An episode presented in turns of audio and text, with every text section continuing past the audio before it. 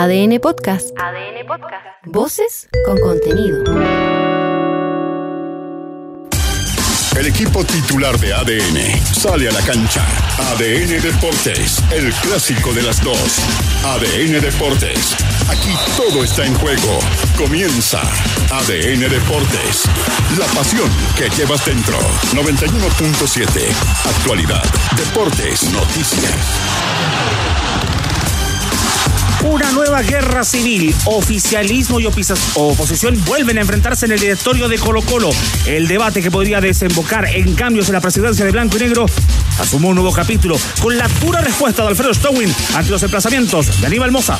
La principal razón en este momento por la cual no podamos acceder a refuerzos mayores es por las pérdidas que tuvo Aníbal en su periodo y además estuvimos a punto de irnos a la, primera vez, así que me parece que no tiene eh, respaldo moral. Eh, da el análisis objetivo de su presidencia. Lo conoce de Potrillo. A horas de la masiva presentación de Arturo Vidal en Macul, Rodrigo Meléndez mostró su optimismo de cara a los objetivos de Colo Colo en 2024. Calule apunta que el Rey será un aporte y que Jorge Almirón ya le ha dado una nueva cara al cacique. se ha visto un Colo Colo sólido con alguna u otra incorporación de jugadores que llegaron a préstamo. Se ha visto bien, sólido, un buen juego. Por lo menos se ha, visto y que ha hecho las cosas bien como en el meme de Spider-Man. Universidad de Chile no para su agenda de amistosos y este fin de semana se enfrenta a, a, Huachipato ah. en la ciudad de Concepción. Ignacio Tapia, que ha ganado minutos en la oncena de Gustavo Álvarez, se refirió al rendimiento personal y colectivo de la escuadra azul. Creo que tuvimos un buen desempeño con algunos detalles, sí, pero creo que para eso son estos partidos. Pero en lo personal también creo que, me sentí bien. En el equipo creo que tenemos un juego más vistoso. Creo que eh, son eh, buenas sensaciones. Van a pelear hasta el último. Universidad Católica siguen sin descartar el retorno de Benjamín Kusevich a la precordillera. Así lo señaló el director deportivo de los Cruzados, José María Buribasic. No está cerrado ni para allá ni para acá, por lo tanto todavía hay, posibilidades de que se pueda hacer. En el fútbol hasta que no se firman las cosas no se pueden dar por hechas, por lo tanto nos interesa y nos gustaría contar con Benja. Pasando y pasando. El Consejo de Presidentes de la NFP intentará frenar hoy el eventual paro del CIFUP debido a la norma de los seis extranjeros. Gamadiel García, presidente del organismo, aseguró que están dispuestos a flexibilizar su postura si se avanza en otras materias. Nosotros hemos propuesto cinco extranjeros en cancha y lógicamente mejorar otros aspectos también de, de las otras categorías. Temas que ya hemos ido avanzando en la segunda profesional, extensión de los contratos en la primera vez, para que de una u otra manera podamos iniciar el torneo sin mayor conflicto. Amigos de la vida, enemigos de fin de semana. Los capitanes Nicolás Mazulis Horna se entusiasman con el choque de alto nivel en Copa Davis entre Chile y Perú. En la previa, el capitán de los incaicos recordó su historia de vida junto al vampiro. Cada vez que nos juntamos la, pasamos bien y, disfrutamos mucho y de ahí con algunos nos toca pues este, convivir entrenamientos con jugadores, ah, bueno, ahora en, Copa Davis con otros directores de torneo, ¿no? El camino sigue creciendo y vamos evolucionando como, como personas también. Y en ADN.cl en el bombazo del año, Lewis Hamilton estaría detalles de correr por Ferrari la temporada 2024 o puede ser también 25 de la Fórmula 1. Chequea el dramático proceso de recuperación de Ángelo Araos en el Atlético Goyanense. Se trata además del nuevo jugador que deja el Betis, complicando aún más al ingeniero Manuel Pellegrini. Los tenores están en el clásico de las dos. ADN Deportes. La pasión que llevas dentro.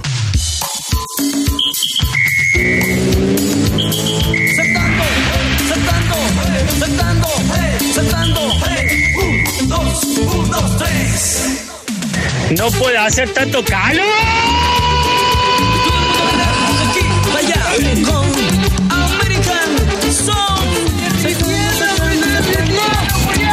Me estoy derritiendo. Qué calor que hace, hermano. Me estoy derritiendo, Wichi. Levantando Esto no funciona, Benny. Estoy asándome como una salchicha. Hace tanto calor. Estamos a 40 grados aquí. Buenas tardes para todos y para todos. 34 grados a esta hora en Santiago. Se espera 36. No lo digas, Hans. Durante el transcurso de la jornada. Y contarlo a quienes están pensando en salir de casa a esa hora, por favor, no lo hagan. Tienen que hacerlo después de las 6, cuando ya comienza a bajar el eh, fresco. Porque escuchamos American Sound, porque es la banda sonora del Retorno del Rey. La presentación de Arturo Vidal esta tarde desde las 7 en el Monumental. Se esperan 35 mil personas. Y 35 grados, ¿eh?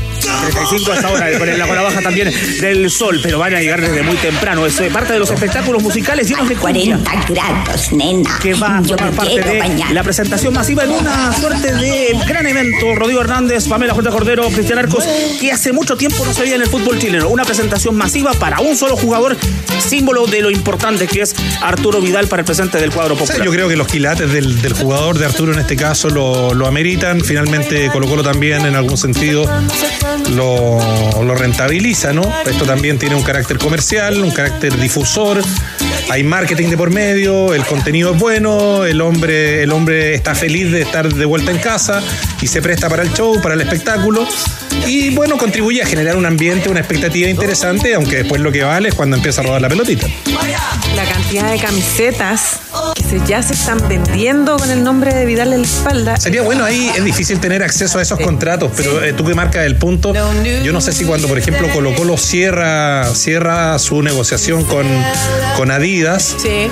Hay un variable ahí que pudiera depender, digamos, de la, por ejemplo, porque normalmente la venta de camiseta está, está supeditada o está condicionada a cómo te va en el año. Porque si te va bien en el año, eres campeón, estás ahí en la quemada, probablemente vendes más camisetas, o si llega un refuerzo de categoría que en un, en un año estándar, ¿no?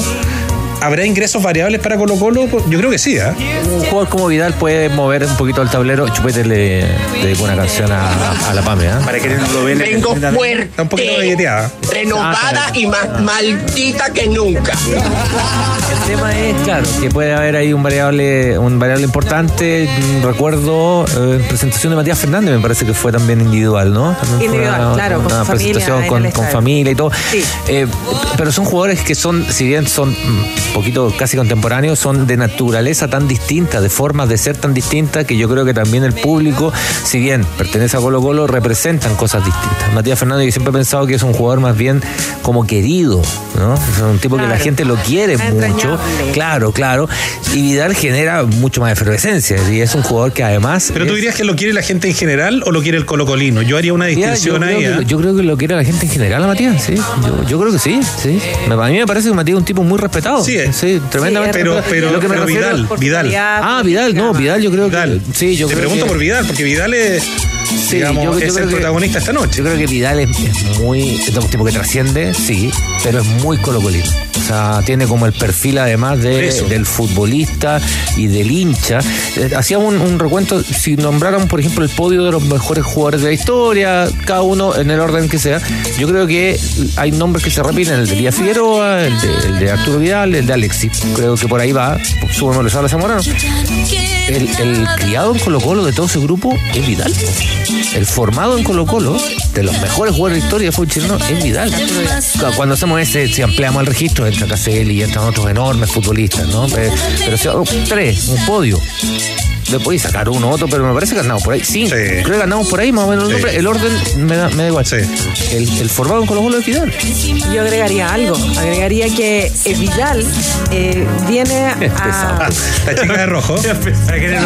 No exacto. Precisémoslo, ¿no? La de esta película de la década de los 80. Stevie Wonder, ¿eh? Pamela, por favor. No te vamos a pedir que baile spame, ¿eh? Imposible, dice. No, que mm, eh, agregaría que. Hay quienes dicen que no hay cosas imposibles, a sino hombres incapaces. Una ansiedad que tiene el pueblo colocolino, que es precisamente la Libertadores. No es, no estoy diciendo que Colo Colo vaya a ganar la Copa Libertadores, no estoy diciendo eso, estoy diciendo que eh, Vidal llega a enardecer este equipo y le dice, oye, vamos, oye, pero es que no vamos a llegar a ganar la Libertadores. Intentemos, vamos con todo.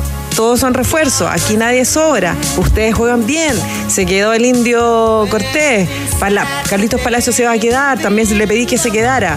Entonces, todo eso es un contagio que incluso si tú te remontas al Colo Colo 91, ese Colo Colo también tiene mucho de ese contagio. Y los grandes equipos se contagian los unos a los otros. Y Vidal es el hombre que llega a poner esa perspectiva, decir, mira, ¿sabes qué? Mm, Bueno, en una de esas podemos llegar alto a la Libertadores, pero la vamos a dar pelea. Estamos ahí. Y eso yo no lo veo hace tiempo, que no es lo mismo que transmite eh, Matías Fernández. No, eso- Y a Matías le hicieron cariño. Además que hay- El hincha le hizo cariño. a Sí, claro, Fernández. claro. Y además hay un tema de, de carisma también, pues esta cosa media de ángel, ¿no? De, de cierto carisma que tiene Arturo Vidal y que hay algunos jugadores que tienen, que hay algunos artistas que tienen, que hay uno, qué sé yo, y que a veces no se compra en la farmacia nomás, pues, o sea, tiene, tiene un arrastre en ese sentido Vidal. Arturo Vidal, que como prácticamente la última parte de su presentación en Colo Colo, ya fue entrevistado en el Monumental Vacío por las redes sociales del cuadro popular, presentado con la camiseta rostro de la nueva tricota del conjunto Albo. Hoy tiene su baño de multitudes a las 7 de la tarde en el Estadio Monumental. Siempre grata a la vista la presencia de tienda Tifos. ¿Y qué camisetas ofrece hoy el, el Bazar de los Tenores durante esta jornada? Andrés Fernández, ¿qué tal? ¿Qué tal, Hans? Buenas tardes. El editor de camiseta, David Barambio, tienda Tifosi, nos trae la camiseta de Chile y la camiseta de Paraguay, que van a estar jugando mañana 20 horas en el cierre de la participación de la Sub-23 de Nico Córdoba en el Preolímpico de Venezuela. Hablando de camisetas, tenemos concurso hoy en el WhatsApp de ADN. Venimos regalones hoy Y día. como siempre. ¿Qué tenemos para presentar a nuestros amigos en el WhatsApp de ADN? Dos camisetas de un partido que se va a jugar el domingo en España. El Derby de Madrid. Gentileza de Chav, la aseguradora oficial de la Liga Latinoamérica y los tenores. Hoy te traemos lo mejor del fútbol español. Sorteamos las camisetas oficiales del Atlético de Madrid y también del Real Madrid. ¡Qué maravilla! Uy, ¿Puedo participar? ¿Cómo se participa? Oh. WhatsApp de. ADN. No te creo, weón. 772-7572. 7772 7572 Ese mismo. Ese niño trabaja todo el día, ese niño. Atención, hay requisitos como siempre.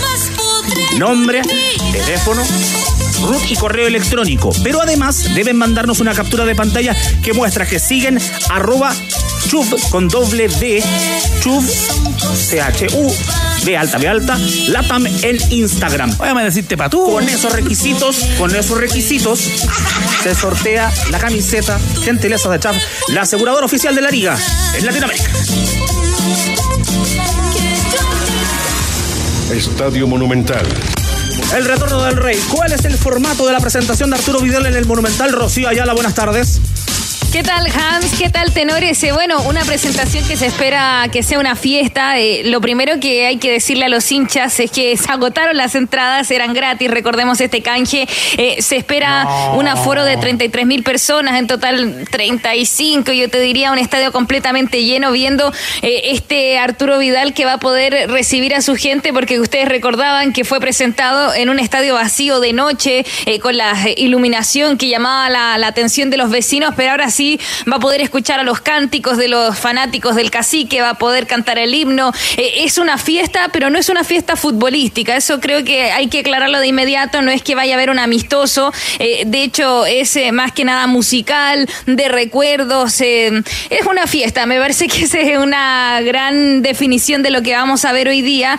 Va a estar la Maricumbia de Barrio, va a estar American Sound, está Pablito Pesadilla, todos confirmados ya para lo que va a ser esta presentación que tiene muchísimas sorpresas. Yo les digo, atentos con el helicóptero. Eh, se tiene un perímetro ya desde las 15 horas que se va a cerrar eh, para que también la gente que no va a ir al Estadio Monumental, pero que circula por esos alrededores lo sepa. Desde las 3 de la tarde, Ezequiel Fernández, Avenida Departamental, Benito Rebolledo y Maratón van a estar eh, cerradas como acostumbra suceder cuando se realiza un partido en el Monumental. La apertura de las puertas para la gente que va a asistir es a las 17 horas y la recomendación es que vayan temprano porque claro, va a haber una previa con todos estos shows musicales que ahí se van a ir alternando. Eh, el evento en sí parte a las 7, pero sí van a tener mucho que ver desde las 5 de la tarde en adelante. Entonces la recomendación es que lleguen temprano, pero obviamente con la precaución de estas altas temperaturas eh, se les recuerda que está prohibido hacer ingreso de botellas. Eh, esto es muy importante porque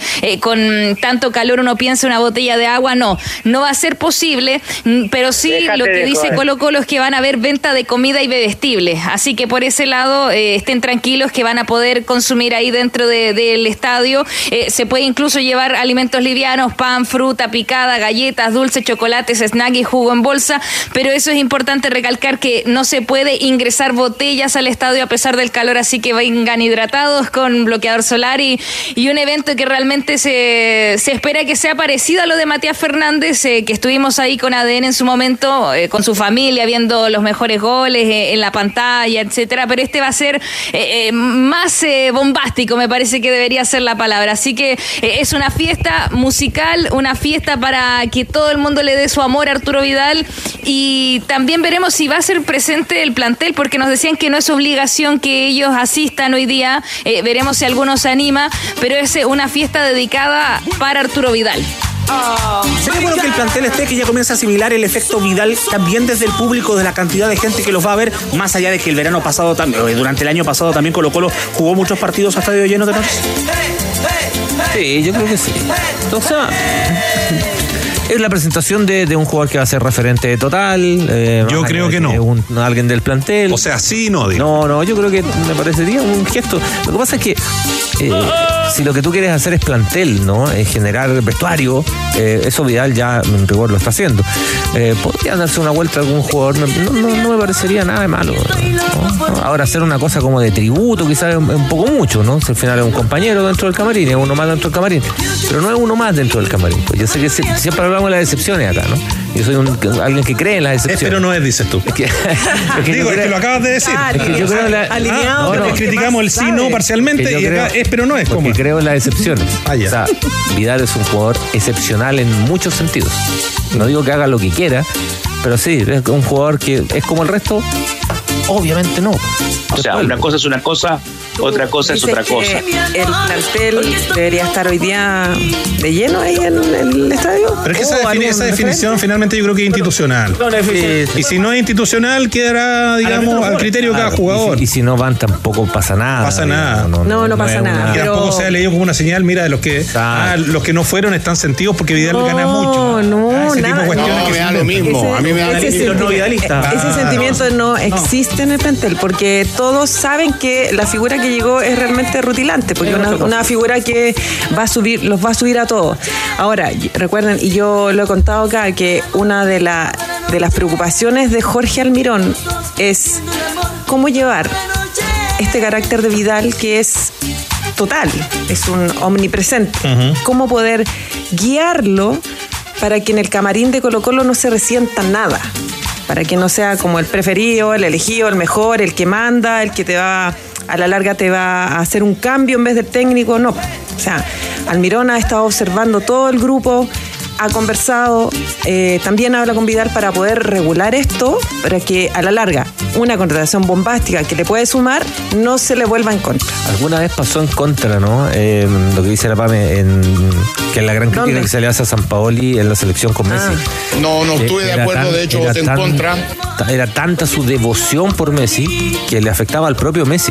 O sea, Ah, era claro. demasiado, era Lo demasiado. ponía a Messi en una situación total. incómoda respecto de sus compañeros. Exacto, y una de, las de las gracias que hace Scaloni, además de lo futbolístico, es el manejo del vestuario, ¿no? En donde Messi tiene un lugar recontra, mega, hiper importante, si es el mejor jugador de la historia o pegan el palo, pero claro, dentro, no es fácil gestionar a un tipo así de grande dentro de una dinámica. Guardando las proporciones, no es fácil gestionar a Vidal dentro de un vestuario de color. Hacer que descuelguen el póster. Esa es la, la frase Claro. que descuelguen el póster. O sea, que lo dejen de admirar, mirar hacia arriba y que sea un perro. Y esa fue una de las claves en parte para Scaloni de la consagración argentina del Mundial de Qatar 2022. ¿Qué dicen a propósito en el camarín del cuadro popular respecto a la llegada de Arturo Vidal, Rocío? Están encantados. eh, en realidad eh, se veía ayer en la presentación de la camiseta que eh, primero los eh, exfutbolistas, todos, pero todos abrazando a Vidal, reencontrándose muchos con, con una leyenda, con un amigo, Esteban Paredes ahí con mucho afecto también. Y después los actuales, eh, a ver, estaba Brian Cortés, estaba el Peluca Falcón, estaba Esteban Pavés y el primero fue el King, entonces todos tenían que salir después, pero muchas risas, eh, mucha complicidad, o sea, se nota que ya hay una integración por parte de Arturo Vidal a lo que es este plantel del cacique. Eh, incluso tanto así que ustedes han hablado mucho de lo de Brian Cortés, eh, que se va a quedar en Colo Colo, que rechazó ofertas para ir a Vélez, para ir a estudiantes. Ayer incluso le respondió a Domínguez que no es una mala persona. Y él le consultábamos a ver cuánto pesa que esté Arturo Vidal para que él decida eh, no partir al extranjero, no irse a Argentina y seguir peleándola en Colo Colo. Y en realidad que es bien sincero y tiene un rol fundamental.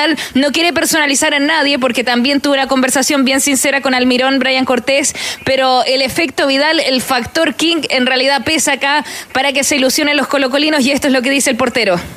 No, Arturo, todos saben lo que hace dentro de un equipo. La verdad que es un jugador de jerarquía, de mucha personalidad, que como siempre lo he dicho, con él estamos muy felices, suma mucha experiencia del equipo. La verdad que, como te vuelvo a decir, son objetivos que, nos planteamos este año como grupal, que de verdad que se ven muy buenos, se formado una pretemporada muy buena, eh, los partidos nos ha hecho muy bien, el equipo cada vez se, está mejorando y Arturo, como, como, varios más, la verdad que mi compañero, el cuerpo técnico, fueron decisiones que se fue a tomar, se tomó y estoy muy feliz acá. La verdad que yo quiero mucho al club, me identifico mucho con, con la gente de Colo Colina, así que muy agradecido con, con todo el apoyo. Eh, ya estamos acá, así que estamos enfocados. Y como le digo, siempre uno quiere responder dentro de la cancha más que afuera. Yo trato de hacer las cosas bien dentro de la cancha y, y como te digo, que este año de verdad que se ve un equipo muy unido, muy trabajado y que ojalá Dios quiera lo, se demuestre dentro de la cancha. Ya, esa es la cara linda de la historia. Vidal presentado a las 7, apertura de puertas desde las 5. Recuerden, no pueden llevar botellas. Habría que ver si Estadio Seguro o la delegación permite el ingreso de bloqueador porque se recomienda cada dos horas, cada tres renovar la protección sobre respecto a la piel. Pero tras bambalinas, Rocío Ayala se vuelve a, iniciar el enfrentamiento entre las dos facciones que están en, el directorio de Colo Colo. Ayer escuchábamos a Aníbal Mozo en este programa diciendo que mm, gracias a él, gracias al Club Social, Arturo Vidal está en Colo Colo y criticó el manejo de Alfredo Stowin. Pero tuvo respuesta durante la tarde por parte del actual presidente de Blanco y Negro.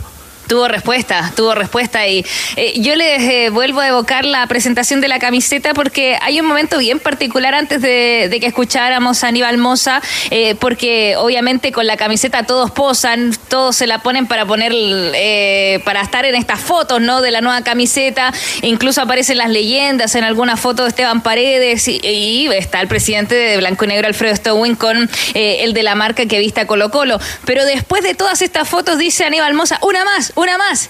Y ahí se pone él en la foto, siendo obviamente el máximo accionista que tiene el mayor, pero eh, las fotos habían terminado y él pide eh, que se queden ahí porque él también quiere salir en una de las fotos, algo que fue muy similar a la presentación de Arturo Vidal eh, con ese recordado besito cuando se iba Alfredo Stowin y lo frena al King. Entonces es algo que se repite, ayer lo escuchábamos a las 14 a Moza, principalmente lo más duro es lo de Damián Pizarro que se compara la venta diciendo que es como vender un refrigerador en eh, que no estaba de acuerdo en la manera en que se la hizo y que lo regalaron al futbolista que ya la próxima semana se tiene que reincorporar al Monumental. Y en la tarde, después del consejo de este directorio blanco y negro, que ya vamos a analizar también las conclusiones, eh, obviamente tenía que haber una respuesta por parte de Alfredo Stowin y se le pregunta esto mismo, ¿cómo se tomó las palabras eh, que la venta de Damián Pizarro haya sido comparada con la venta en cuotas de un electrodoméstico? Y acá responde y responde duro también Stowin. Lo que sí me extraña poderosamente es que alguien que protagonizó una de las peores administraciones en la historia del club, en que perdió alrededor de 15 millones de dólares en su presidencia, eh, que todavía nosotros estamos pagando en realidad eso y tratando de hacer un esfuerzo con, mucho silencio para tratar de recuperar las finanzas del club y básicamente la principal razón en este momento por la cual no podamos acceder a refuerzos mayores es por las pérdidas que tuvo Aníbal en su periodo, que nos dejó con un hoyo, como les digo, de cerca de 15 millones, que si lo tuviera, 15 millones de dólares, que si tuviéramos esa plata podríamos hacer maravilla y además estuvimos a punto de irnos a la, a la primera vez, así que hablar sobre cómo se deben hacer las cosas me parece que no tiene eh, respaldo moral para hacer esas cosas, eh, da el análisis objetivo de su presidencia. Como que está demasiado lejos Abril para empezar a pelear por la directiva de Colo Colo. Recordemos, la Junta de Accionistas de Abril puede representar el cambio de rumbo de la testera de la mesa de blanco y negro. Bueno, yo lo, decía antes de ayer, ¿no? En esta misma tribuna y a propósito de las declaraciones en primer término de, de, Aníbal Mosa, que él trataba como de dejar entrever de que esto no era una declaración política, pero en el fondo sí lo era y, al final lo que acaba de decir Stowin fue lo mismo que se planteó acá respecto de que se iniciaba la carrera por el, por el sillón presidencial, digamos. Lo que pasa es que Stowin se ah, disparó con munición gruesa y con los argumentos que sabíamos podía esgrimir, porque lo que dice, lo que dice Stowin es un, es un dato, es un dato de la causa en términos de que, bueno, Colo Colo con la administración de Aníbal Mosa efectivamente estuvo muy complicado en el descenso y también tuvo un balance, digamos, financiero negativo. Habría que acreditar eso de los 15 millones de dólares. Probablemente la cifra esté un poco, no, no quiero decir inflada, pero puede, puede estar un poquito, no sé. ¿Ah? Pero, pero es, es un escenario habitual en Colo Colo, a mí no me sorprende nada.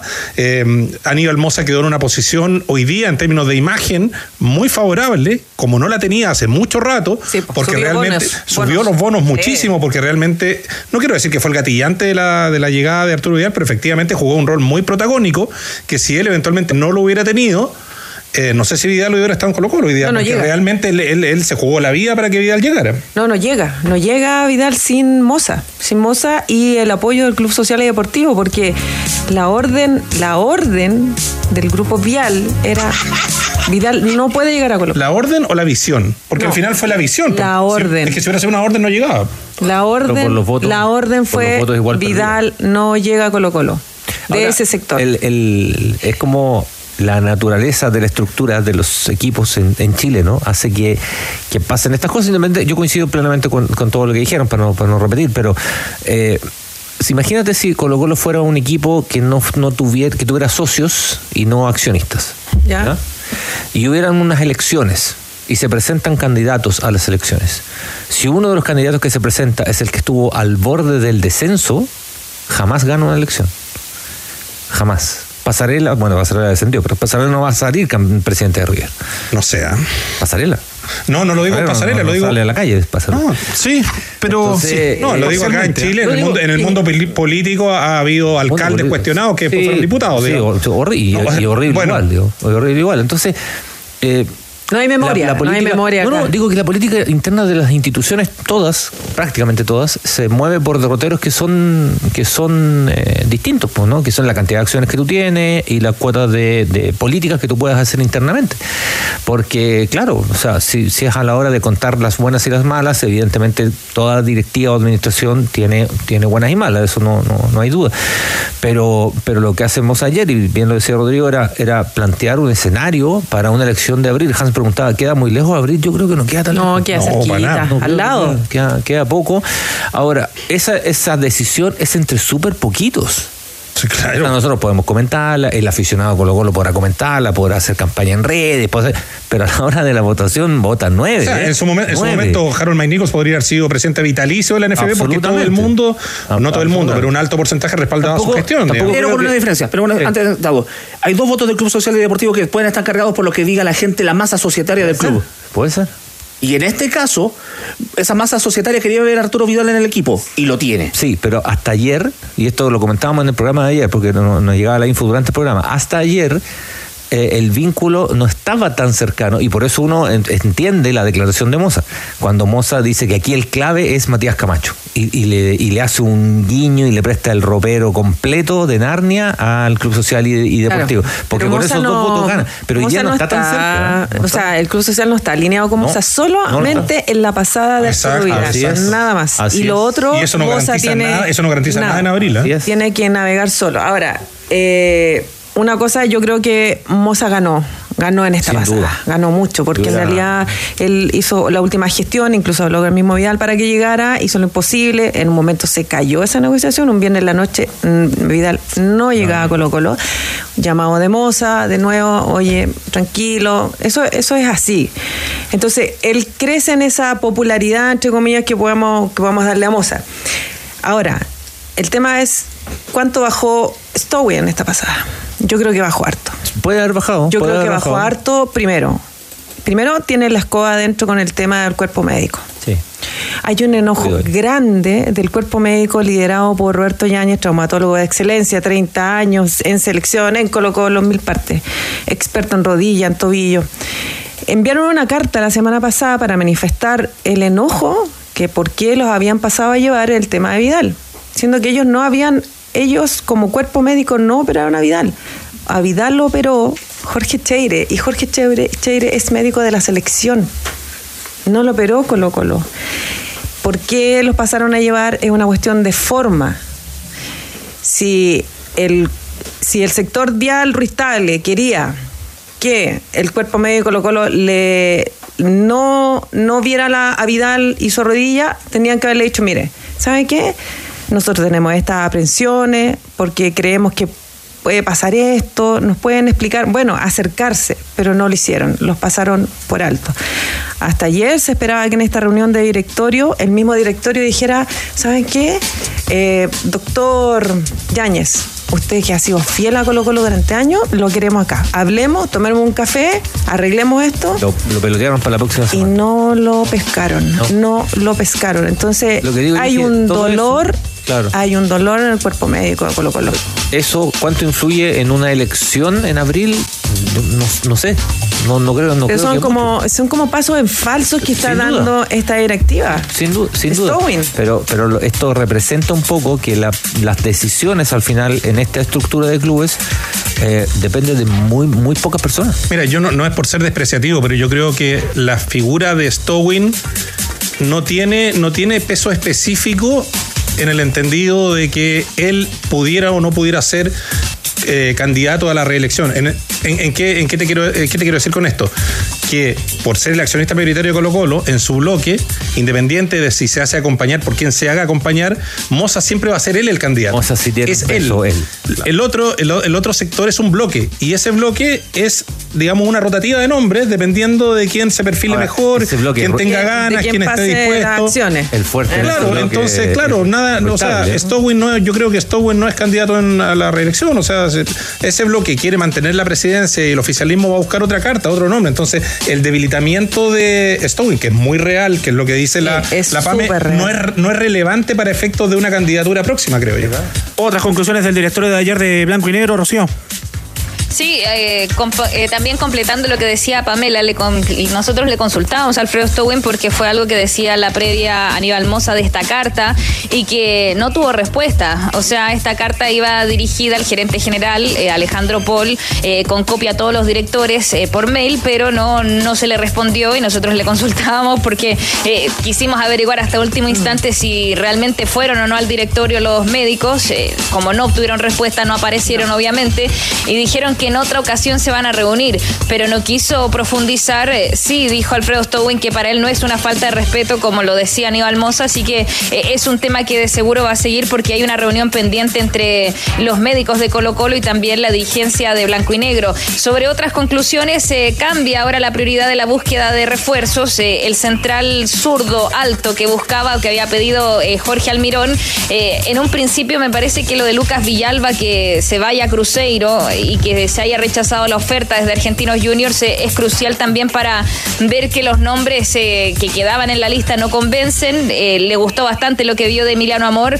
Vamos a ver qué pasa este fin de semana también, pero decide correr la página. El extremo sigue siendo opción y claramente de las primeras, pero el 9 aparece ahora tomando otra vez la delantera y un 9 extranjero es lo que buscan ahora en Colo Colo, así que reforzar la delantera. Reitero que en estas semanas lo preguntaba el Mago Valdivia hace un par de días, realmente lo que se buscaba era el central. Ahora volvemos a dar pie atrás y vamos por el 9. Se ofreció a Pablo Guerrero, pero no, no está en carpeta para Colo Colo, lo decía Alfredo Stowin, y apareció un nuevo nombre que está bien eh, eh, ser enfático en esto, que se ofrece, que llega a Colo Colo, pero que no es eh, aún parte de los intereses de Jorge Almirón y que veremos si seduce, pero por los números está difícil, que es Micael Filip, un jugador de 24 años brasileño que está en la Salernitana, eh, que viene de América Mineiro, eh, en 2023 Si eh, me jugó- preguntan, no tengo ni idea quién es. Sí, yo creo que es difícil saberlo, Benja. Eh, 42 minutos jugó eh, por uno de los campeonatos, 151 por otro, es decir, jugó bastante poco. No hizo goles eh, en Brasil. Eh, si busco aquí a la rápida, la última vez fue en Sport Recife en 2022 con dos tantos, entonces los números, claro, no, no sé si acompañan tanto, pero es eh, uno de los currículum que ya llegó al Estadio Monumental, así que es parte de las conclusiones que se sacan. Además, se rechazó la oferta al Orlando City por Alan Saldivia, así que por ahora eh, el uruguayo se va a quedar en Colo Colo. como Ávila Soto. Hay una más. Ah, eh? Hay una más. Hay una más. De hecho, hay dos. A pero las dos tienen relación con Carlos Palacios. Postdata 1. Porque estamos atentos a lo que vaya a pasar el sábado a las 18 horas en Sausalito. De hecho, estamos tan atentos que ayer Jorge Herminón fue a ver el partido independiente del Valle con Everton. eh, y ya asomaría la primera baja para ese partido. Vamos a estar atentos mañana. Pero Carlos Palacios eh, tiene una molestia en el tobillo y no ha estado entrenando a la par. Por lo tanto, es probable que no esté para ese compromiso y ahí Darío Lescano y Marcos Volados eh, tienen que ganarse el puesto para convencer al profe. Así que Carlos Palacios por ahora entonces eh, es eh, la principal duda para ese compromiso y más cerca de quedarse fuera. Eh, pero ojo que en Argentina, a pesar de la palabra, a pesar de que firmaron el acuerdo, tienen plena fe de que funcione su llegada a Boca. Esto porque van a ser claves, cruciales en las siguientes horas para ver si se va Bruno Valdés. Si consiguen llevarlo al extranjero, si consiguen que Bruno Valdés abandone el cuadro Ceneice, inmediatamente a Boca por hacer un traspaso al extranjero, le dan una semana más porque el mercado de pases se cierra mañana en Argentina, pero si Bruno Valdés se va afuera, le extienden una semana más hasta el 9 de febrero y ahí quedarían días y al menos Boca está plenamente convencido de pagar la cláusula de salida a Vasco da Gama y ahí veremos eh, si esta teleserie en qué continúa, pero en Boca eh, incluso ayer decían, ojo, Carlos Palacio no estuvo la presentación de camiseta, ojo, es duda para el fin de semana, así que señal, siguen todavía con fe. Le puso un like a una Claro. foto de Riquelme. ¿ah? Déjalo tranquilo, po, hombre. like. Dijo uno de los jugadores que admiraba cuando estaba empezando en el fútbol y que lo había llamado. total. Eh, la gran, y se te llama Román. No, y Riquel me dijo que era un jugador de exquisita técnica. Eh, eh, Rodrigo estaba en esa. ¿Te acuerdas cuando hicimos un programa en el estadio Renca y Carlos fue? Por supuesto. Eh, claro, y ahí él, él comentaba que su- de chico su ídolo era Riquelme. Estamos hablando de él estaba en una española Sí, y todo, y él decía su ídolo Justo, futbolístico ya, y era ahora, y que Riquelme, imagínate, que Riquelme te diga eso desde Argentina. Por ahí. Diga que eres seco, que eres impresionante. Lo- te O sea, es una, te loco. es una llamada muy tentada. ¿Cómo olvidar, Mira, ¿Cómo olvidar ese día? El día llegó Santa Cula ya. Claro, Sí. sí, claro. ¿hay video? pandemia ¿Hay video? Hubo una diputada de la República Pues sí. también participando del evento. Uno fueron los tenores de Navidad, otro fueron actividad con UNICEF. Rocío Ayala, muchas gracias. Abrazo, tenores. Mundo, a las internet 20 fibra. vamos a estar con Arturo Vidal, ¿ah? porque va a hablar en su presentación, así que ahí lo escucharemos. Mundo, la internet fibra de más rápida de toda Latinoamérica. Es la conexión oficial de Lollapalooza 2024. Conecta con la fibra, conecta con la música. Mundo, tecnología al alcance de todos. Andrés Fernández, partidos para hoy.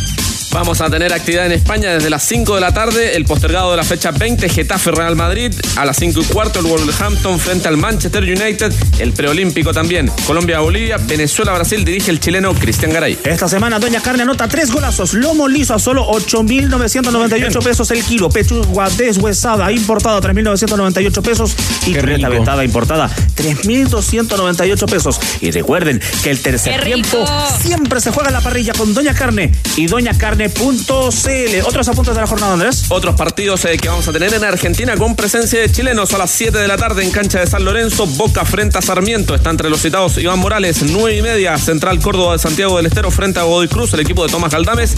Y a las 9 y media de la noche en Santa Fe, Unión recibe al Estudiantes de La Plata de Javier Altamirano. Chap Seguros, la aseguradora oficial de la Liga en Latinoamérica y los tenores te traen lo mejor del fútbol español. Hoy sorteamos en el WhatsApp de ADN las camisetas oficiales del Real Madrid. Arturito, la camiseta oficial del conjunto merengue, temporada 2023-2024. Y la del Atlético de Madrid de la temporada pasada que juegan el domingo, el derby madrileño. Escribe al WhatsApp de la amistad más 5697. 7772 7572 El Ali. Gracias, Agustín. Y manda tu captura contándonos que sigues en Instagram a arroba chaf latam en Instagram. C-H-U-B-B Latam en Instagram. Y al final del programa te contamos quiénes ganan las camisetas del Madrid y del Atleti. Aquí en los tenores que vuelven. Quilín 5635. Primer día de febrero, el mes del inicio del campeonato. Si es que no cambian cosas en el Consejo de Presidentes de esta tarde. Leonardo Mora, Inquilín, buenas tardes. ¿Qué tal, Hans Tenores?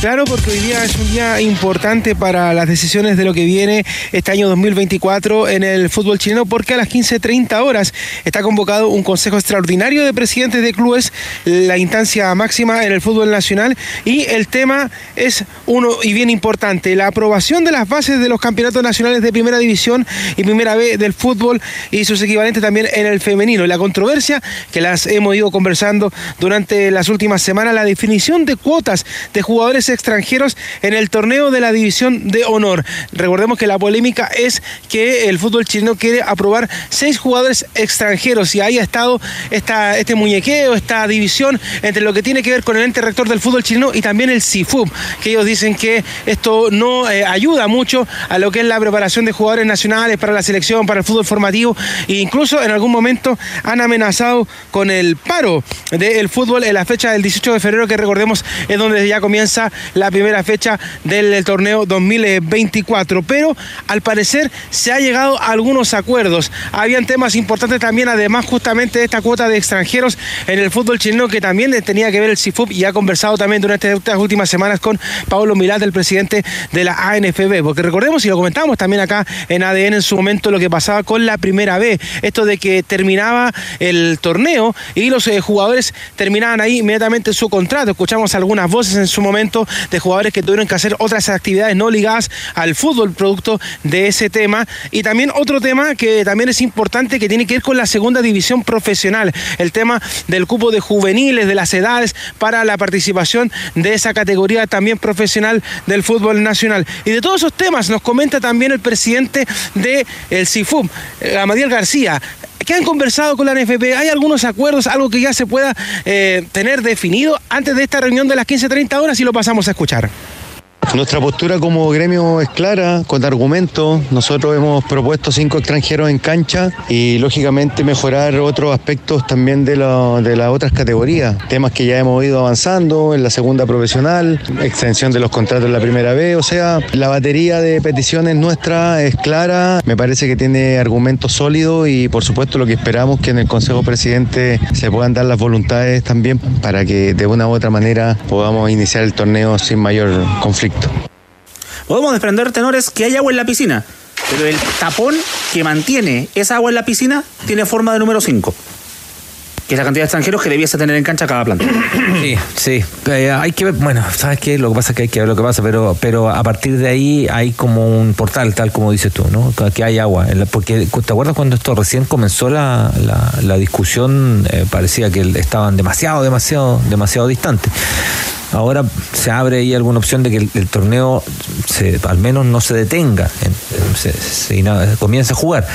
Otra discusión. Pero es que hay una es fórmula intermedia que yo creo que va a zanjar esto. ¿eh? por eso, otra- cosa es lo que pensamos de la, de la propuesta en, en- en sí misma. O sea, lo informativo que entrega, que entrega Leo es, bueno, sí, hay una posibilidad ahí, y hay una especie de, no te digo que acuerdo, pero hay un, un- un puente, esa posición intermedia que dice, que dice, que hizo Rodrigo. Otra cosa es ya el tema más profundo, que es la cantidad de extranjeros y otro tipo de normas que me, me parece que, que reflejan un Siento montón que es de más cosas. engorroso, porque la discusión inicial yo creo que es la que debería haber mantenido el espíritu. Cinco extranjeros, no seis extranjeros.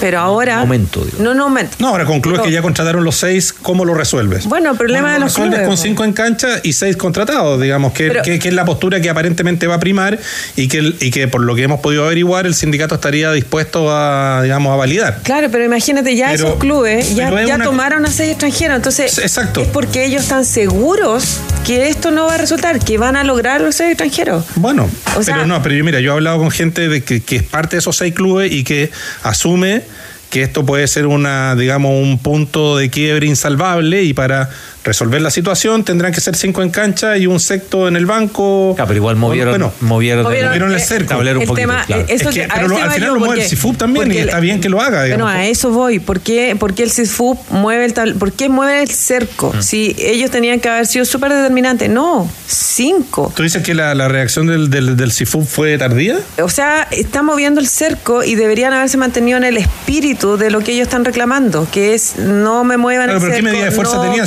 estaba parado, no podrían haber hecho, más, más allá de la amenaza de un paro, digamos que qué margen de, negociación para tenían en ese instante. Pero Rodrigo, más si allá de la para eso amenaza. está el CIFU, para Está defender a los trabajadores. Por cierto. Claro, Sí. y, co- y e imponerse con ¿Pero por qué fuerza. se reactiva y esto? ahora, y ahora van a negociar. Ahora van a entrar a negociar el sexto que la banca. Nosotros No. estamos hablando de esto además por lo que ocurrió con Chile en el preolímpico.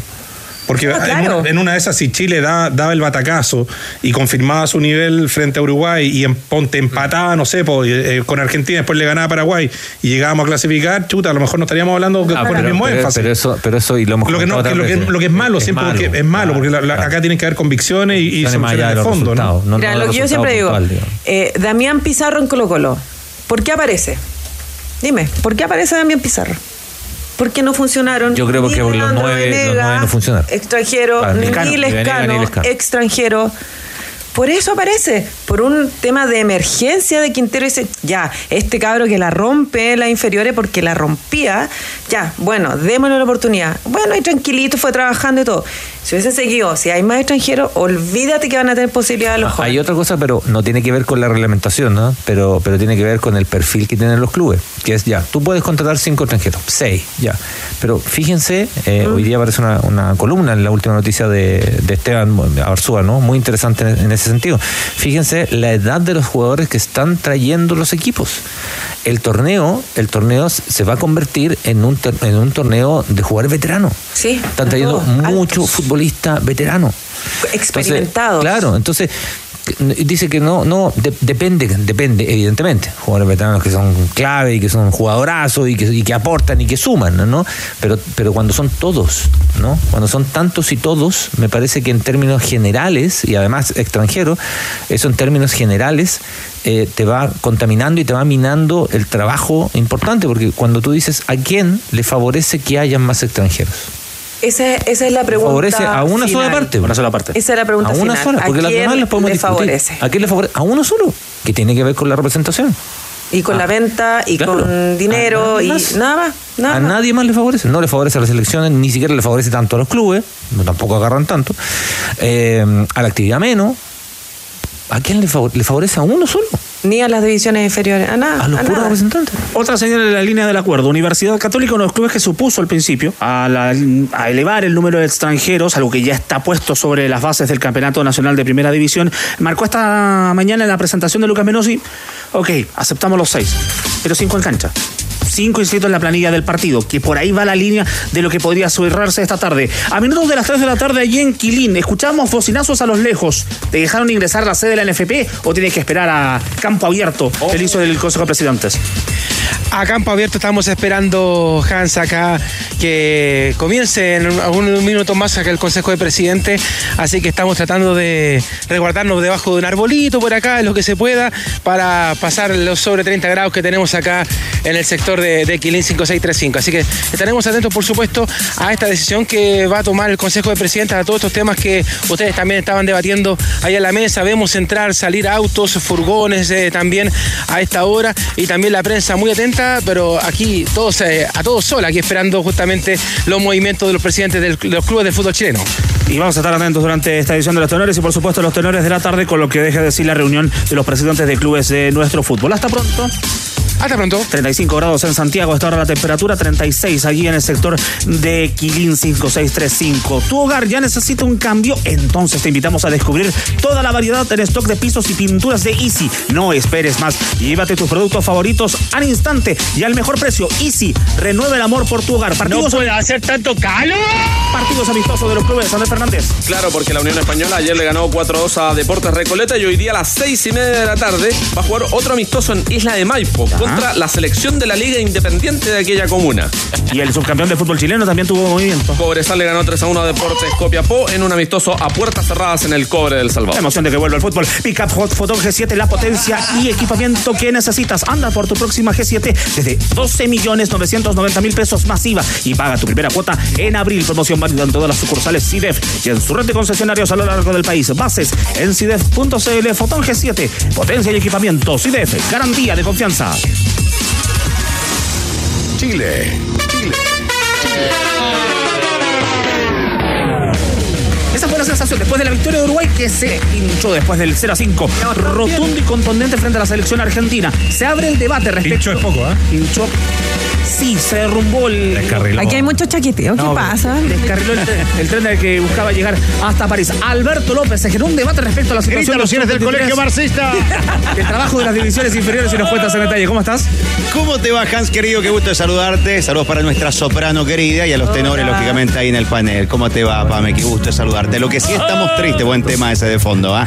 Estamos muy tristes y preocupados por el rendimiento de nuestras selecciones chilenas. ¿Podemos decir? Sí lo podemos decir. Vemos que otras selecciones, tenores eh, y soprano, eh, han crecido tanto en la adulta como en las selecciones menores, ¿no es cierto? Ejemplos tenemos como Ecuador y Venezuela. Chile, lamentablemente, se ha estancado. Lo de la sub-23 duele muchísimo, tenores, porque, claro, hay que considerar que había mucha esperanza depositada en distintos jugadores, como por ejemplo César Pérez, que fue una de las revelaciones del campeonato, Lucas Asadi, que es el llamado a ser el jugador distinto, y elementos que ya tienen rodaje en primera división y también con la Roja Linde querida. Hablo de Alexander Aravena y Damián Pizarro. Chile, ayer lo decías muy bien, Hans, cayó 5 a 0 por el grupo B frente a la Argentina y quedó eliminado ¿ah? del Prolímpico de Venezuela. Y mañana, por el trámite, por el compromiso, a las 20 horas va a enfrentar a su similar de Paraguay que goza de buena salud futbolística en este grupo. Nosotros fuimos a buscar voces sólidas, ¿ah? voces autorizadas para encontrar respuestas del por qué pasó todo esto con la Roja Linde querida Sub-23. Y hablamos con uno que fue técnico Sub-23 y Sub-20 en el año 2000 y 2001 respectivamente. Exacto. Eh, hablo de Héctor el Negro Pinto. Héctor Pinto, claro, que señala que no hay mucha preocupación por el fútbol joven. Escuchamos a Héctor Pinto por ADN. Esto como que se ve- veía venir, es un problema de que viene arrastrándose hace mucho tiempo ya. Acuérdate que la sub-17, la sub-20 y ahora la sub-23 y la selección adulta, yo creo que sobre todo con los jóvenes, hace rato que los clubes no están haciendo bien su trabajo, le dan muy, po- muy poca importancia al fútbol formativo. Entonces, lo que las generaciones que están llegando, están llegando en un nivel que no son tan competitivos. Sus 17, sus 20 y ahora la sub 23. De manifiesto ahora con esa goleada que nos hizo Argentina, la diferencia que hay entre Argentina y Chile es enorme y antes no era, no era tan así. Mira qué suerte la mía. Ahí está, ¿eh? la palabra de Héctor Pinto. Otro que fue lapidario, fue técnico de la selección chilena, es Juvenal Olmos, que señala que hay derechamente despreocupación.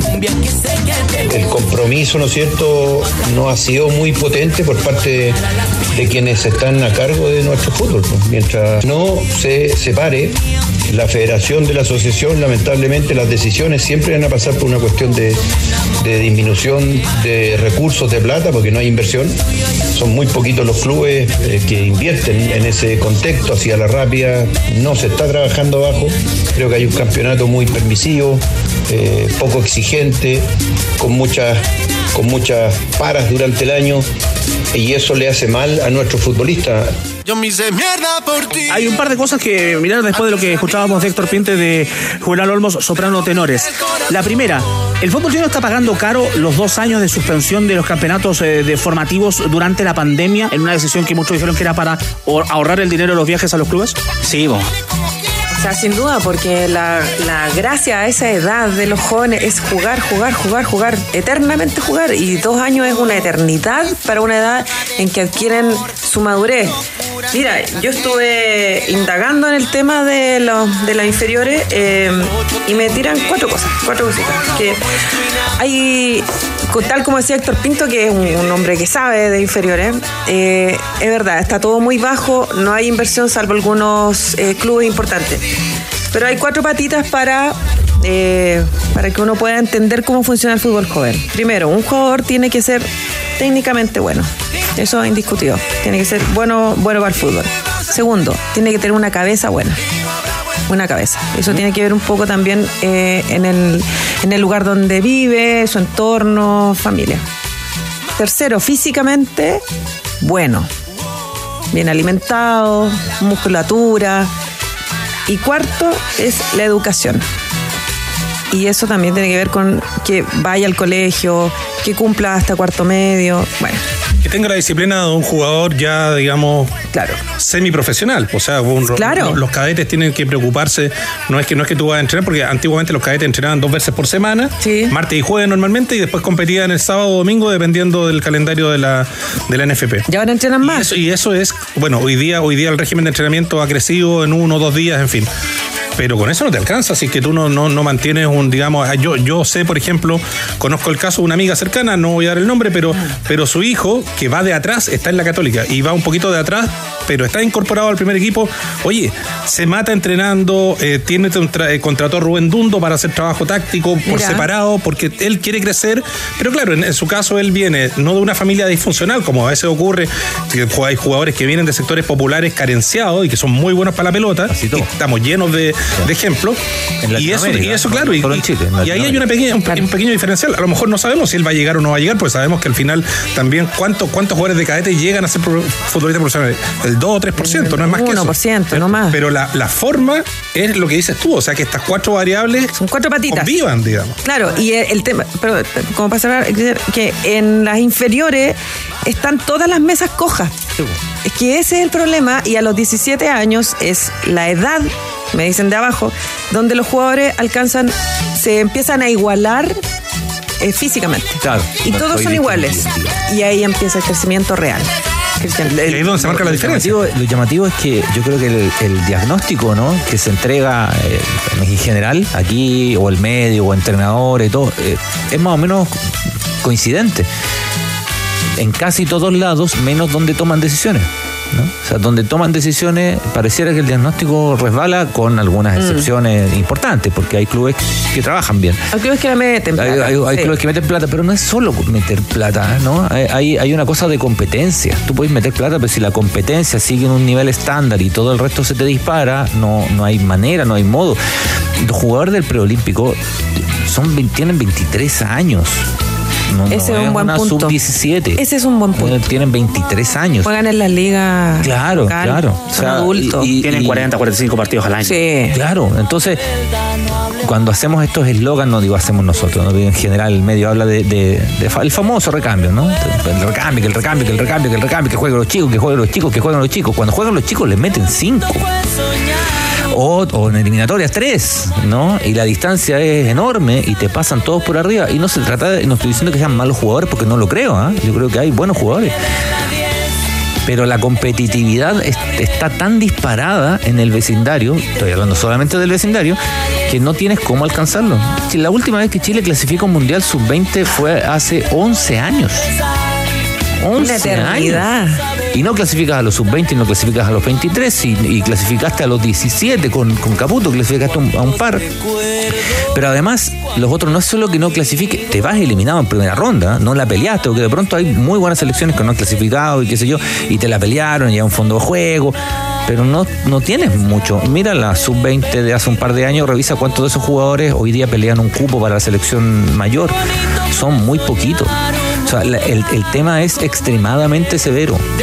Desde, desde hace mucho rato, desde, yo te diría incluso desde la, la, la irrupción de las sociedades anónimas deportivas en, en Chile, eh, la caída hacia el despeñadero a nivel competitivo es enorme.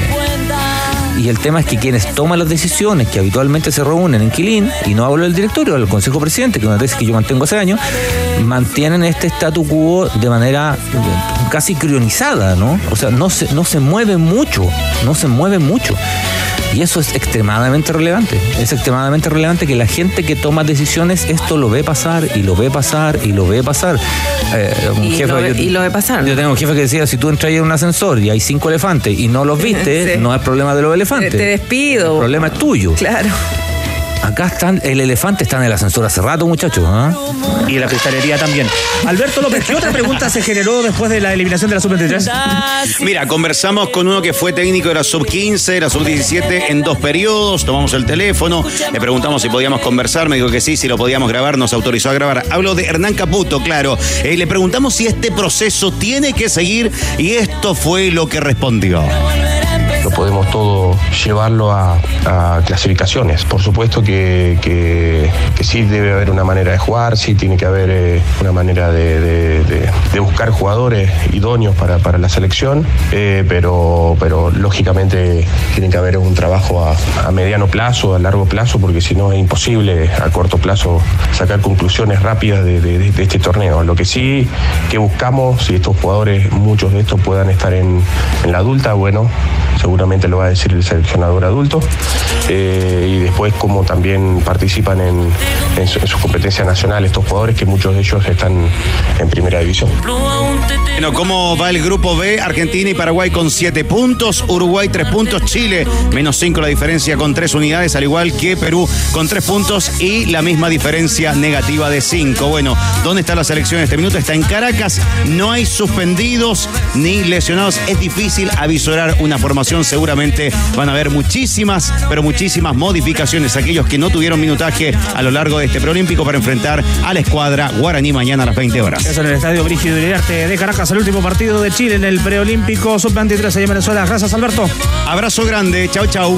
Con Schwab Seguros, asegurado oficial de la Liga en Latinoamérica y los tenores te regalamos lo mejor del fútbol español. Tienes tiempo todavía para participar por las camisetas del Real Madrid o del Atlético de Madrid.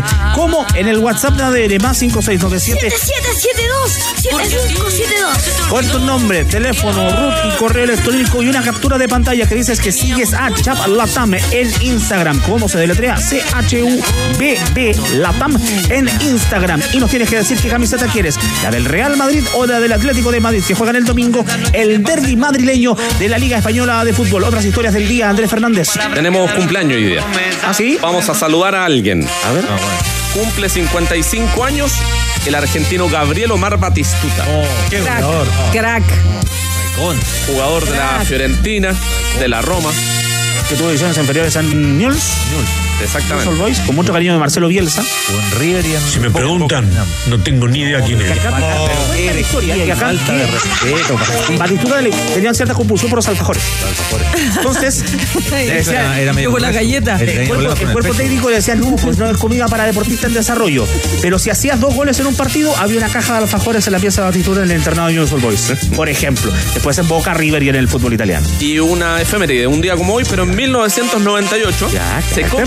El traspaso a la Lazio de Italia de Marcelo Salas, que en ese momento jugaba en River. Había sido mejor jugador de América el año 97. Los italianos pagaron un poco más en esa época de 20 millones de dólares. 20 palos verdes. Sí, mega, Era el goleador del fútbol de América. Más bestia. Tremendo, ¿ah? De ganar la Supercopa con River, el ser el- electo el mejor jugador de América Claro. del diario El País. ¿Y te No tengo ni la menor idea. Se va a jugar el amistoso de Chile con Inglaterra y al día siguiente viaja a Roma. Al día siguiente, la expectación que había cuando sale. Y tenemos otro de los dos cumpleaños goles con Wembley. A ver. de alguien que estuvo en esta casa radial. Cristian Cavieres. Ah, feliz No, cumpleaños. pero qué nivel. Usted, usted me está hablando de Batistuta, de Salas y de Cabigol. Ese Pero es me. Puros con una de cachita ahí. cumpleaños hoy día. Y a propósito de la U, A ver. porque Información del Efectivamente. Qué grande, Cabigol. Cabigol es sinónimo de la U, ¿no? Váyanse a la chucha. No podemos, no podemos, atención, no podemos A ver, no a saludar mierda. a la pequeña Emma, ¿Te gusta cuadrado? que es dueña del gatito de la U. El gatito de la U. Sí, yo lo escuché, me encanta. Emma cumple hoy 18 añitos. Así que un saludo para Emma y para Lauchita, ¿ah? el gato de la U. En la mesa de los tenores hay espacio para todos. Para Emma, feliz Esto no es cumpleaños. montaje, ¿ah? El, gatito, el gatito realmente, el gatito realmente dice la U y Efectivamente. Lo de Cabigol tampoco es montaje. bueno, A diferencia del perro que habla, esto fluyó naturalmente. Emita, Emita, el feliz cumpleaños, dijera. 18, qué linda edad, ¿ah? Oye, La mayoría de edad. chiquillo, y hoy día es San Héctor. Nuestro Garrido. Tito Garrido. Ah, Así de cariño Ah, hubo, un, hubo un Héctor Santo una vez. Héctor Ligua Puebla. Héctor Arco, Héctor Arco, mi tío. Héctor Fofia. Eres mi ídolo, Héctor Tito. Garrido. Vamos, vamos, que se Héctor puede. Muñoz. Héctor, Tito San- Hoffens. Héctor Sangüesa. Y mi historia radial comienza en 1986, como bien decías tú, la, la- la información. Experto ya cambió la vida de muchos de sus jugadores al poder viajar, conocer y compartir en cancha con grandes estrellas del fútbol mundial como Dida, Cafú, Rivaldo, Zico y muchos más. Además, es la única casa de apuestas legal y verdaderamente chilena. Con Polla Experto, apuesta por nuevas experiencias. Remolques Tremac rentabilizan tu negocio. Negocios, contáctalos entre Mac o a través de las redes sucursales Kaufman en todo el país. Porque entre un remolque y un remolque, Hay un Tremac de diferencia. Tac, tac, tac. Tremac. la pausa. Audax Italiano. Las 3 de la tarde con 12 minutos hacemos los tenores en la sintonía de ADN en Santiago, 35 grados la temperatura para quienes nos escuchan fuera de la región metropolitana. Es uno de los regresos que tiene el fútbol chileno al club que lo vio nacer. Está en la línea de ADN para conversar de su presente en Audax italiano, Carlos Villanueva. Hola Carlos, buenas tardes. Hola, buenas tardes. Todo bien por acá, muchas gracias. Igualmente encantado de saludarte y recibirte junto a Rodrigo Hernández, Pamela Juerta Cordero y también eh, Cristian Arcos. Eh, tu presente, tus primeros días eh, ya con la camiseta del Audax italiano, ¿cómo lo has vivido en estas últimas semanas? Bien, súper bien. Ya van dos semanas ya que llevo trabajando con el equipo. eh, y han sido, han sido dos semanas muy, muy interesantes, muy bonitas, en verdad, en lo personal. En la vuelta después de 15 años eh, eh, es bien, bien rico. El- la gente también me ha hecho sentir por redes sociales mucho cariño y, y eso me tiene muy contento y motivado también a la vez. ¿Cómo, cómo encontraste, no? Eh, después de tanto tiempo, Carlos, ¿qué tal? Buenas tardes. eh, un, un club donde jugaste hace mucho, hace muchos años, donde en aquel momento hicieron un Audax que era fabuloso, ¿no? Que, que daba buen fútbol, un Audax que si fuera por mérito futbolístico, muchos pensamos que debió haber sido campeón porque juega realmente bien. Eh, y claro, son otras circunstancias, todo está más grande, el- la, la institución ha crecido, ha cambiado. ¿Qué tan modificado se- sentiste este, este arribo? Sí, bastante grande el cambio, la verdad, porque yo no conocía el complejo que se llama Ciudad de Campeones, que está eh, cerca de las Vizcachas, camino al cajón del cajón del Maipo, y eso es todo nuevo para mí. Tienen una infraestructura bastante buena, interesante, dos canchas de entrenamiento de pasto natural, más un gimnasio, hay cocina, comedor donde nos dan el desayuno y almuerzo. eh, todo un equipo de trabajo atrás del plantel y también hay unas canchas ahí, dos canchas sintéticas donde trabajan las divisiones inferiores. Entonces es una infraestructura bastante buena y, y de verdad que es rico ver al club eh, cómo ha crecido en temas de infraestructura. El estadio también es, es diferente, yo no alcancé a jugar de local en el estadio nuevo eh, por Audax Italiano, obviamente lo enfrenté estos últimos años eh, con Magallanes o eh, eh, con Palestino parece que no, pero pero he podido jugar ahí pero como visitante, no vistiendo la camiseta de Audax Italiano. Entonces igual ha sido un, un crecimiento interesante del club y, y obviamente muy positivo para la institución. Eh, Carlos, Pamela, por acá. Eh, tú, bueno, tú vuelves después de 15 años, ¿no? Eh, como decías, te encuentras cosas nuevas en, en el club. Eh, ¿Sigue siendo el mismo Piña Villanueva de antes? Eh, buenas tardes, Pamela. Eh, mira, eh, obviamente que no, pues si ya tengo 37, estoy muy- Claro, muy, cerca un de cumplir los 38.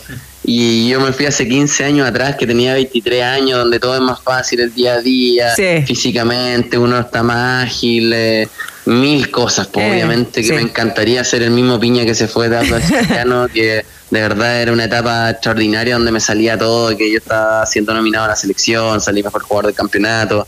La verdad que me encantaría, pero hay que hay que ser realista, objetivo y, y no es así, pues no es así, es otro otro Es jugador. Eh, sí, pues. ¿Recuerdas sí, sí, que, bueno, si, si no me equivoco, tus padres tenían eh, la casa donde tú te criaste quedaba en la esquina del estadio? Mira, sí, po, pero es que yo no, yo no, yo soy de La Serena, yo me vine a Audax Italiano a los 18 años y, cuando llego claro. me pasan la casa que está en la esquina del Sí, estadio, justo en la esquina, daba a la calle. el- Claro, Principal. el condominio Palermo. Exacto. Entonces, me, me separaba el, el, col- el colegio, perdón, el, el estadio de mi casa, me separaban cuatro casas, ¿cachai? Yo iba caminando, yo vivía al lado. Sí, me dejaron, aparte como no era santiaguino, de Serena, era como ya, para que no se pierda, para que no le cueste movilizarse aquí en Santiago, lo ponemos acá al lado del estadio, pero, pero bien, pues estaba súper bien ubicado, la verdad.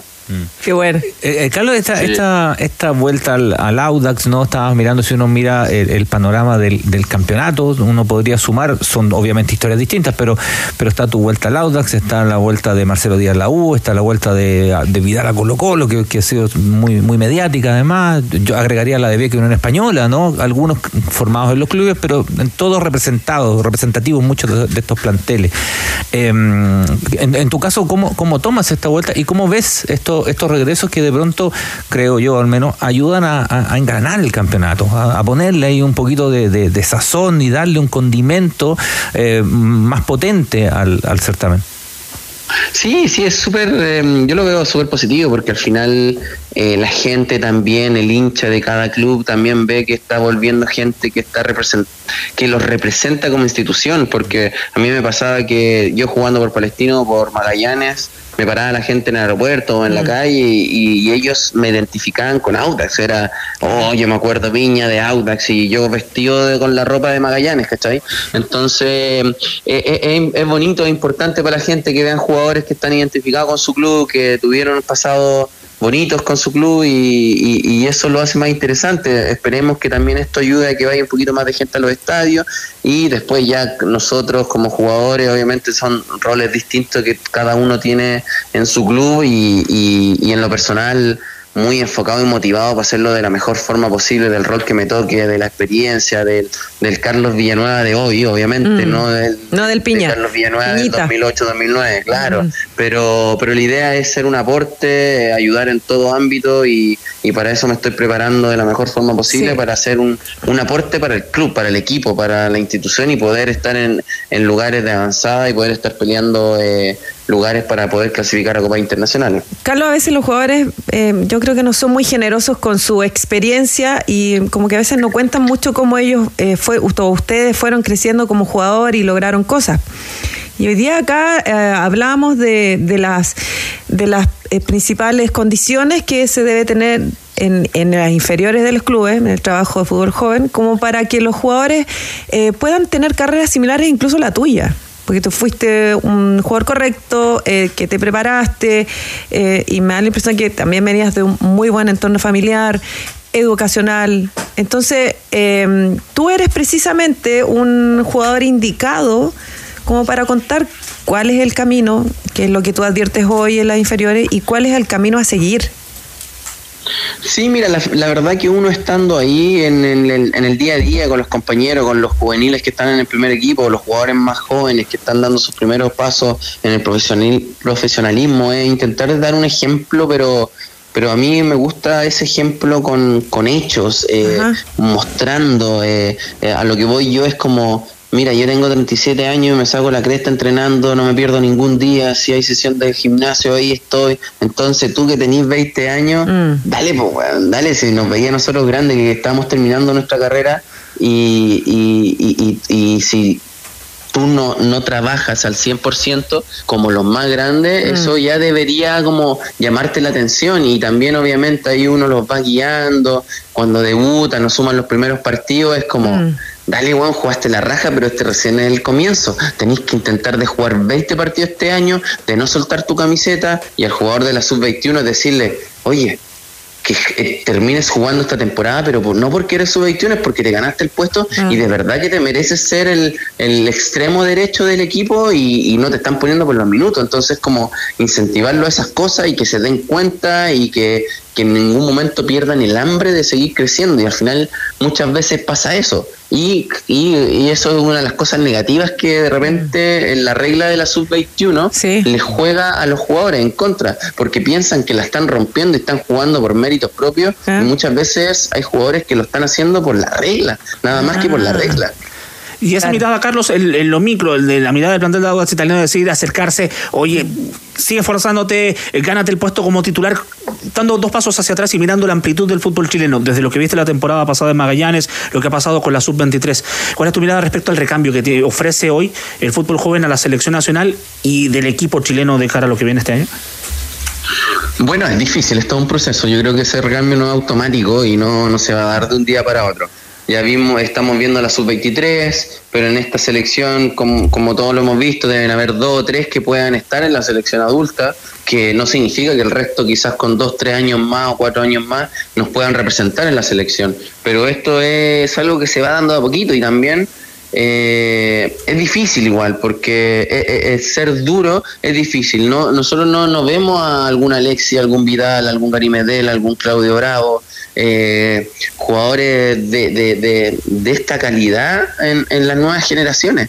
¿cachai? De repente pedimos como, ur- como urgencia pongan a los jugadores jóvenes, necesitamos eh, recambio, que eh, porque están jugando puros viejos, y Mm. pero pero no están, dónde están? no están, no ¿Dónde están los están? jugadores jóvenes que dejen al claro que porque al final el jugador joven tiene que dejar a la banca por Claro. méritos propios al jugador eh, con, con más experiencia y, y eso no se da po. No se da y, y si tú te das cuenta también los entrenadores que vienen a la selección ellos se juegan cada partido también su permanencia. Entonces no van a venir y van a poner cuatro o cinco jugadores jóvenes no pero para que en cinco años más nos representen de mejor manera y, te- y ganen experiencia. Si el tercer partido que pierdan lo van a echar. Entonces no es tan simple. Claro. Carlos, Carlos, y eso tú, eh, dos, dos preguntas en una, pero están ligadas, ¿no? Eh, primero, ¿lo tuviste cuando empezaste? ¿Recuerdas algún compañero en particular que te, que te guiaba, digamos, en ese sentido? Y dos, insisto, está conectado con lo anterior, ¿tú notas esa recepción en, en los chicos jóvenes? Sí, sí, la verdad, eh, respondiendo a lo, segu- la segunda, de la recepción de los jugadores jóvenes, eh, igual es relativo, pues hay algunos que no, otros que sí, o que algunos escuchan más y, y lo replican después, o les queda el mensaje, y otros no. Y, en- y a mí me tocó algo similar. El otro día yo estaba conversando, no me acuerdo, con, ah, con Basaure, y al final a mí me tocó un grupo cuando yo era joven, eh, muy profesional, como Juan González, estaba Nico Pérez, Carlos Garrido, estaba el Pelado Romero, que Braulio Leal, que eran, eran jugadores que eran los de experiencia en ese momento, pero que, que al final no era que nos hablaran mucho. Era lo que te decía yo recién, ellos siempre estaban entrenando, siempre estaban en el gimnasio, se sacaban la cresta en los Mm. entrenamientos, en los partidos. Entonces uno va me, me- fui criando con ese tipo de entrenamiento y de jugadores responsables que no fallaban en ningún entrenamiento, siempre estaban a, eh, a disposición de- del entrenador. Entonces, quizás yo sin darme cuenta, ese fue el ejemplo que fui siguiendo y que fui teniendo en esos años, ¿cachai? Entonces igual yo muchas veces siento que como que voy más de esa línea y al, al- al- voy y ahí intento yo de dar como mi mensaje de para que puedan pues, me, me puedan se- seguir de cierta forma si en verdad el, el jugador joven lo quiere también, porque al final nosotros somos, so- estoy compitiendo también con ellos, ¿cachai? Le estoy enseñando, le estoy dejando cosas, pero estamos compitiendo. Yo no soy un entrenador, yo Claro. estoy intentando de jugar de la mejor forma puesto. posible. Sí, sí, pero más que eso, eh, nos jugamos el puesto, pero nosotros estamos intentando de ganar el fin de semana. Yo no estoy de entrenador y de formador de jugadores en un plantel. O el jugador de experiencia no es el formador. Sí, que te sigan, uno les va dando herramientas, pero nosotros somos, eh, seguimos compitiendo y seguimos siendo jugadores. Oye, Carlos, eh, em, la, la- la socie- sociedad hoy día, los jóvenes como que la frustración eh, los come a, a muy corto plazo, no hay como espera, hay mucha ansiedad, eh, no esperan las cosas, no se dan tiempo para que todo llegue con calma. También los jugadores que quieren todo rápido, ganar, mil cosas. Sí, sí, puede ser también. Puede ser también que, que eso venga todo de la mano. Eh, claro, que al final eh, la perseverancia también es muy importante. Muchas veces hay entrenador que entrenadores que tienen diferentes gustos, que no hay suben muchos minutos con él. Y es muy importante el tema de seguir esforzándose, de seguir demostrando en día a día que, que uno quiere, que, que aunque no me hayan citado, yo voy voy a seguir intentando durante la semana, le voy a demostrar al entrenador en el día a día que, que yo merezco jugar. Entonces, sí, sí, puede influir. Yo no, en verdad no, ahí no, en, en ese tema no, no, no, no sa- no sabría decirte, pero, pero en esas cosas algunas veces influye porque se, se frustran y dejan de luchar y de perseverar por el puesto que, que, que, que están, que están luchando en el equipo. El volante de Audax italiano Carlos Villanueva conversando con los tenores. Carlos, éxito de la temporada, que sea un buen 2024. Muchas gracias, esperemos que sea así. Hasta luego. A propósito, hay una historia de última hora con la Municipalidad de la Florida y el Audax italiano. Sí, que va a tener que cambiar su localidad porque el Consejo Municipal aprobó durante la jornada del día de hoy el cambio de la carpeta sintética del Estadio Bicentenario de la Florida. Con certificación FIFA, siete votos y tres abstenciones. Por lo tanto, deberá jugar por lo menos su primer partido en condición eh, de local en otro estadio. Se habla de el Municipal de la Pintana. Este es el partido de la primera fecha frente a Iquique, que se va a estar jugando el día lunes 19 de febrero, 20-30 horas. Febrero terminó en diciembre. Eso. La ejecución pero- del presupuesto municipal también termina en diciembre. claro, se lo votaron el 1 de febrero. el 1 de febrero. Bien, después ciertas cosas un poco más urgentes. ¿Y a quién se le ocurrió una cosa tan magnífica? Se le ocurre, cada idea se cayeron, así que dejémoslo ahí. Digamos, también. Si tu empresa impacta en el bienestar de las personas y quieres llevarla a otro nivel, postula la tecla, el Fondo de Innovación de Caja Los Andes y participa en la internacionalización doble. Podrás ganar un programa de aceleración y gira Endeavor. Buenísimo, postula hoy en cajalosandes.cl slash tecla. ¿Y sabías que los camiones eléctricos de Hyundai, camiones y buses ya han recorrido más de 200.000 kilómetros en Chile? Se trata del C300E. Dejado de emitir más de 51 toneladas de CO2, dando un paso firme hacia la carbono neutralidad. En camiones eléctricos Hyundai la lleva Hyundai Camiones y Buses, marca de calidad mundial, una empresa Indumotor. Universidad Católica. Universidad Católica. Universidad Católica. Antes de los ganadores de las camisetas, gentileza de Chav, para el cual esperamos el rodeo de tambores, Axel Reyes y la última hora de la Católica que presentó esta jornada Lucas Menosí. Axel. En Universidad Católica no se rinden. Para los cruzados es prioridad contar con Benjamín Kusevich para la presente temporada. En Brasil, Coritiba pretende entregarlo como forma de pago a Fortaleza, pero el zaguero nacional quiere regresar a San Carlos. El gerente deportivo de Cruzados, José María Buljubasic, nuevamente se refirió a la situación del canterano cruzado. Lo de Benjamín, hay versiones o, o posibilidades de lo que estás diciendo vos, que podría ir a otro equipo. No está cerrado ni para allá ni para acá. Por lo tanto, todavía hay, hay posibilidades que, de que se pueda hacer. En el fútbol, hasta que no se firman las cosas, no se pueden dar por hechas. Por lo tanto, nos, nos interesa y nos gustaría contar con Benja eh, en la medida que se pueda. Uno que vive sus primeros días en San Carlos es Lucas Menossi. El mediocampista ex Tigre se sumó al plantel de Nicolás Núñez durante la pretemporada en Perú. Durante esta jornada se realizó su presentación oficial, en la cual profundizó sobre su llegada y sus primeras semanas como cruzado.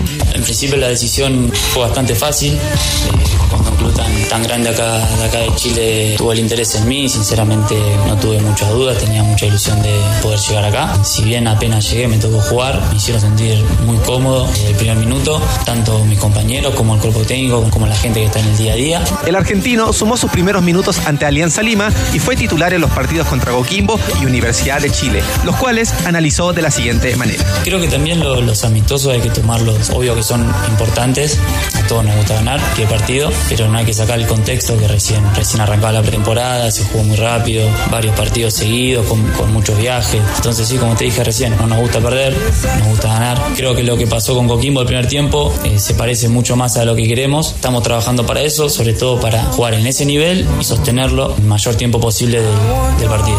Con un mediocampo plagado de caras nuevas, Universidad Católica afina detalles de cara a su debut ante Unión La Calera y el crucial partido contra Coquimbo Unido por una plaza en Copa Sudamérica. Gracias, eh, Axel Reyes, con la información de la Universidad Católica. A lo pero que hemos estado menos y tiene para complementarse con la plantilla que ofrece este año Nico Núñez, aunque todavía debe trabajar algunas cosas en la mitad de la cancha. Soprano, Cristian.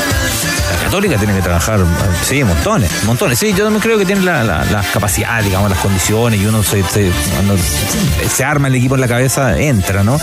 Eh, pero, la, pero la Católica tiene que trabajar arduamente. O sea, le- el final de campeonato pasado ya era una, un análisis, ¿no? Pero que tenía otras condicionantes, después ya es otra cosa, es otro torneo, eliges a los jugadores. Eh, lo, de, lo del Nico Núñez se complica si no. Sí, se complica. Si, si no gana Sí. pronto. Si no pronto. Aunque parezca una, una locura porque esto no. ha empezado, pero no, no es tan Pero loco. hay una sensación ahí, ambiente que va a ser difícil de manejar. Eh, me gusta mucho menos y yo creo que es un aportísimo para Católica. Eh, y ha coincidido con la alza también, por ejemplo, de Eugenio Mena y el mediocampo que est- está fortalecido. Ahora, yo, yo, a mi juicio, creo que jugar con línea de tres atrás en Chile es re complicado, porque en el fondo te convierte inmediatamente, sin quererlo, sin quererlo, en un equipo mucho más defensivo. Y yo creo que Católica pierde, eh, pierde un hombre atrás, tiene que sacar un hombre y jugar, eh, ponerlo mucho más adelante. Gracias a todos por participar. Gentileza de Chávez, la aseguradora oficial de la Liga en Latinoamérica. Mañana más sorpresas, como siempre en el WhatsApp de DN. Pero hoy ganaron. Andrés Rojas se lleva la camiseta del Real Madrid y Luis Martín Cabrera la del colchonero, la de la Atlético de Madrid. Atentos a su WhatsApp, que en minutos nos comunicamos para ustedes para coordinar la entrega de los premios. Dime todas esas cosas, El vocalista de Café Tacuba, Cosme Albarrán, Rubén Albarrán, el artista conocido de múltiples formas mexicano, cumple hoy 57 años. Una de las bandas que revolucionó la escena musical latinoamericana en los tempranos 90. Estas son las flores. Parte, parte del disco re. re discazo. ¿Cuántos nombres tiene ya? Tiene como Prince, tiene como Claro, 18 nombres. Tiene como 18 nombres, Gustavo, pero con celebración. ¿Te imaginas ver, ver el carnet de identidad de... Claro, no. Que te dijo que hicieron una gira cantándola al completo. Y la presentación que hicieron en Chile, acá en el Nescafé de las Artes, incluyó tema de los tres. Con parte del bonus track. Una gran, banda. Café Tacuba para darlo vuelta. Ese disco re como muchísimos otros. Hasta acá los tenores. Sigue. ADN Top Gear. Gracias por estar ahí. Buenas tardes. Sentidos que te